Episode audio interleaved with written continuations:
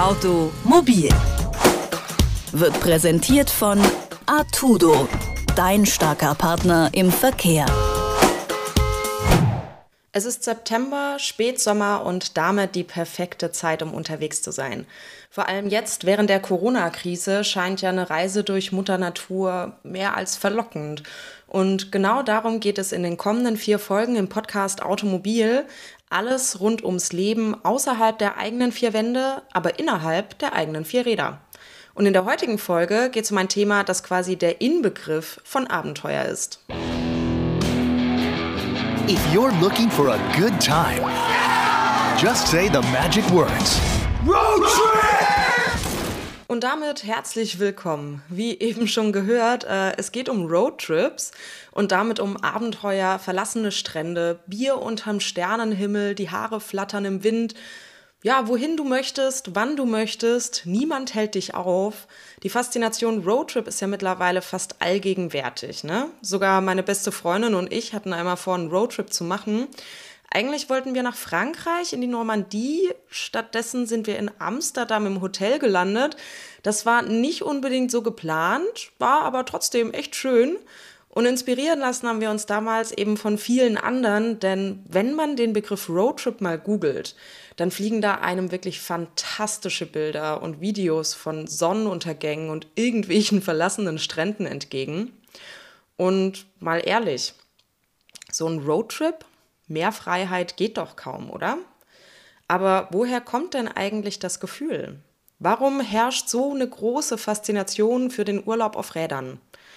Darüber spreche ich mit Hanno Martens, er ist wissenschaftlicher Mitarbeiter in Köln am Lehrstuhl für Tourismusmanagement. Hallo, Herr Martens. Hallo, guten Tag, Frau Kölner. In diesem Jahr sind Camper und Campingbusse ja mehr als ausgebucht. So liegt das nur an der Corona-Krise oder ist dieser Camping- und Roadtrip-Trend schon seit längerem zu beobachten? Also dieser Trend ist definitiv schon seit seit einigen Jahren zu beobachten. Es hängt äh, in dem Fall nicht direkt mit der Corona-Krise zusammen, sondern äh, schon in den vergangenen Jahren ist dieser Trend zunehmend dahingegangen, dass die Leute sich ja, selber einen Sprinter umgebaut haben oder, oder Campingwagen gekauft haben, um eben diese Roadtrips ähm, selber machen zu können. Genau. Und Corona hat natürlich möglicherweise das Ganze nochmal äh, verstärkt. Das sind aber jetzt natürlich keine wissenschaftlichen Studien, äh, die das bisher untersucht haben, sondern das sind natürlich jetzt gefühlte Aussagen, die man basierend auf den Reisebeschränkungen ähm, im Ausland treffen kann. Hm. Woher kommt denn dieser Trend mit den Roadtrips und diesem Camping überhaupt? Sie meinten jetzt gerade, es hat sich schon in den letzten Jahren verstärkt. So, woher kommt das? Genau, also Camper gibt es natürlich schon, schon ewig lange. Soweit kann ich jetzt gar nicht zurückblicken. Ähm, aber das, das ist ein Unterschied äh, zwischen dem, ich, ich fahre für ein, zwei Wochen an meinen Campingplatz, wo ich jedes Jahr hinfahre und campe eben dort und fahre zurück, zu dieser Idee des, des Roadtrips und ich campe jetzt eine Nacht hier, dann eine Nacht dort, dann eine Nacht dort. Und ähm, der, der Trend ist, ist sicherlich schon an die zehn Jahre alt, dass die Menschen diese, diese Suche nach dem, nach dem Individuellen, nach diesem besonderen Spot haben. Das hängt sicherlich auch mit einem Gefühl von Bewegungsfreiheit, äh, keine Angst vor irgendwelchen Sicherheitsaspekten oder, oder keine Angst, sondern eher die Suche nach dieser, dieser Ungewissheit, dem, dem Zufall, der einem irgendwas, irgendwas Besonderes, dieses Erlebnis, was man nicht planen kann, liefert. Und, und diese Suche äh, einhergehend mit der nicht mehr vorhandenen äh, Angst macht das natürlich gerade für junge Leute, ähm, für die jungen Generationen ähm, sehr, sehr attraktiv.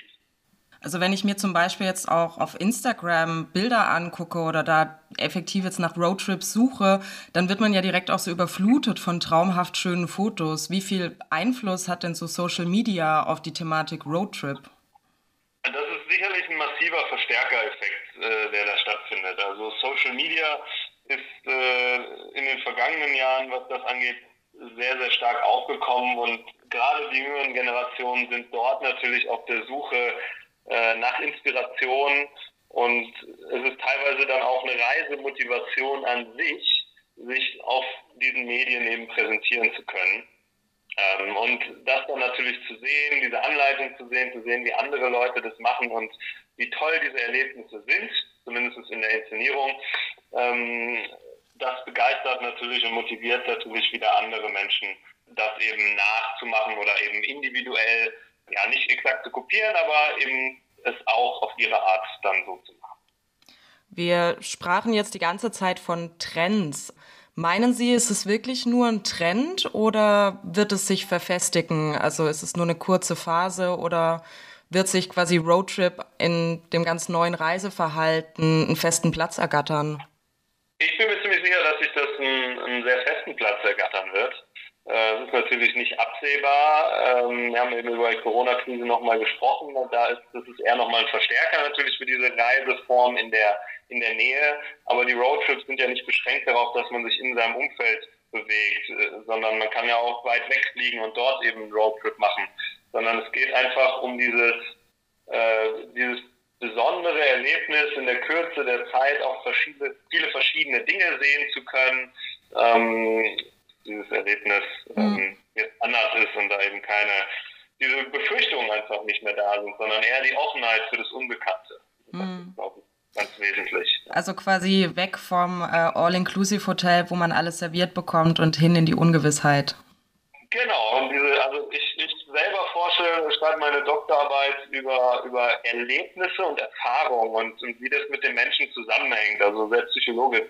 Und genau das ist eben natürlich das, dieses Besondere daran. Die, die krassesten Erlebnisse, an die man sich am besten erinnern kann, sind die, mit denen man so niemals rechnen kann. Und, und das eben dann zu suchen, also dieses Ungewisse, was man nicht erwarten kann, zu suchen, äh, das ist eben äh, dann natürlich etwas, was dazu führt, dass man diese besonderen Erlebnisse bekommen kann. Und ich glaube, dass das etwas ist, was vom Trend hin äh, zu einer, inzwischen würde ich sogar sagen, schon eher einer normalen Reiseform geworden ist. Also Camping gibt es schon seit Jahrzehnten. Neu dazugekommen ist eben der Roadtrip. Immer mehr Leute wagen sich auf die Straße und damit ins vermeintliche Abenteuer, denn man will flexibel bleiben. Abenteuer erleben und eben die Freiheit spüren. Ob das vermeintliche Abenteuer wirklich so abenteuerlich schön wird oder man eigentlich nur ständig seine Zahnbürste sucht und die Dosen Ravioli nach dem sechsten Tag dann auch nicht mehr so gut schmecken, das muss dann doch jeder für sich selbst herausfinden.